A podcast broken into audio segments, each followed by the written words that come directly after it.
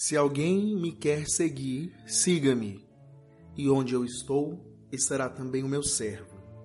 Se alguém me serve, meu Pai o honrará. João, capítulo 12, versículo 26.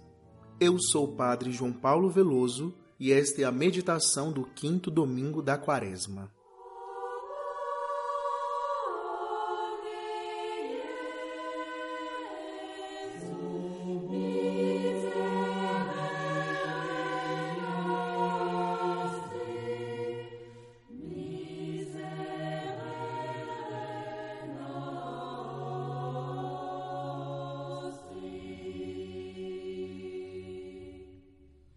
Querido ouvinte, chegamos ao último domingo da quaresma. Jesus nos levou com ele a vários lugares nestas semanas. Vamos relembrar? Primeiro, ele nos levou ao deserto e nos ensinou como vencer as tentações. Depois, revelou para nós a sua luz e nos deu a esperança do céu. Depois, fomos com ele ao templo para sermos purificados de todas as nossas misérias, interesses e divisões. E no domingo passado tivemos um veredicto: ou nos deixamos iluminar pela luz da palavra de Deus, ou seremos condenados por nossos próprios pecados. Pois bem, neste quinto domingo da Quaresma, Jesus nos leva a Jerusalém para lhe fazermos companhia na sua última semana antes da paixão. É a igreja nos dizendo através desta liturgia: Vamos, acompanhemos o estado de espírito de Jesus nos preparemos para reviver o mistério da paixão, morte e ressurreição, não como espectadores, mas como protagonistas, pois onde está o Senhor, aí também estão os seus discípulos.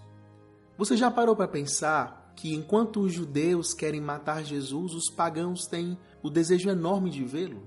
São pessoas que vêm de longe e têm muita sede de Cristo.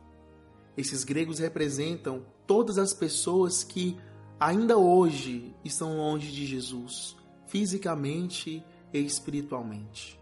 Nós queremos que todos se aproximem de Jesus e sejam levados aos cuidados de sua esposa, a igreja, onde podem se sentir acolhidos, amados, reconhecidos por seus nomes. Esta é a tarefa de cada um de nós, a minha e a sua, trazer mais pessoas para perto de Jesus e que as pessoas possam ver Jesus em nós que já cremos. Agora, junto com os pagãos, havia também os judeus piedosos que aclamaram Jesus quando ele entrou em Jerusalém. A inimizade das nações se encerra em Cristo. Todos os povos podem ser pacificados mediante o abraço da paz na única fé em Cristo. Quando Jesus fala do grão de trigo que cai na terra, morre, dá muito fruto, está falando de si mesmo. Ele é que devia morrer para se multiplicar, ou seja, morto pela incredulidade de alguns, se multiplicou pela fé dos povos. Querido ouvinte, a primeira leitura nos ensina que é a partir da aliança que o Senhor fez com Israel que viria a salvação para toda a humanidade.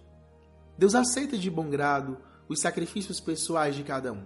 Mas o plano de Deus não é nos salvar isoladamente, porque ele quis formar um único povo. E essa vontade do Pai é cumprida na elevação de Cristo na cruz. Quando eu for elevado, atrairei todos a mim. Isso significa e anuncia a elevação da ascensão de Jesus aos céus Jesus Cristo, o único sacerdote da nova e eterna aliança, entrou no próprio céu para se apresentar diante de Deus em nosso favor. A segunda leitura explica bem como isso aconteceu. Cristo, quando vivia neste mundo, ofereceu orações, clamores e lágrimas ao Pai, e foi atendido pela sua piedade.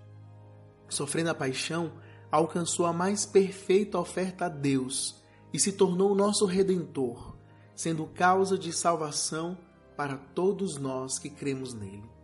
Caro ouvinte, a morte de Cristo, o grão caído na terra, é o paradigma da nossa existência.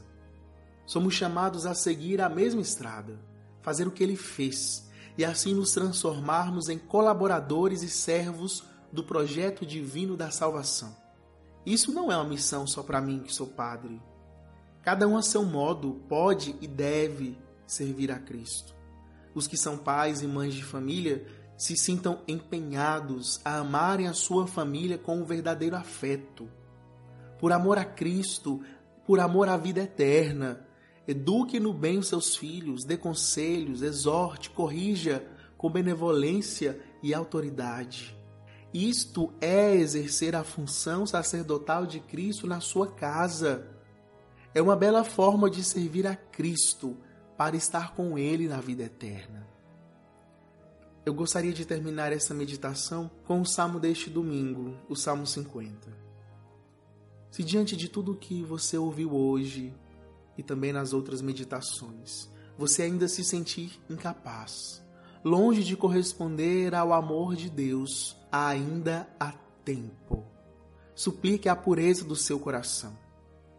Este pedido do Salmo 50 manifesta a profundidade com que devemos nos preparar para celebrar na próxima semana o grande mistério da paixão, morte e ressurreição do Senhor. À medida que a palavra de Deus nos ilumina, tomamos consciência da persistência do mal e do pecado em nosso meio.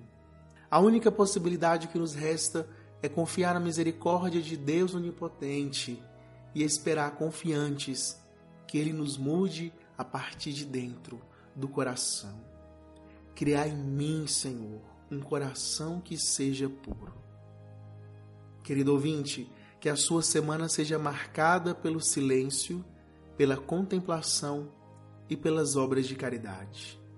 E por favor, reze por mim e que desça sobre ti a bênção do Deus Todo-Poderoso, Pai e Filho e Espírito Santo. Amém.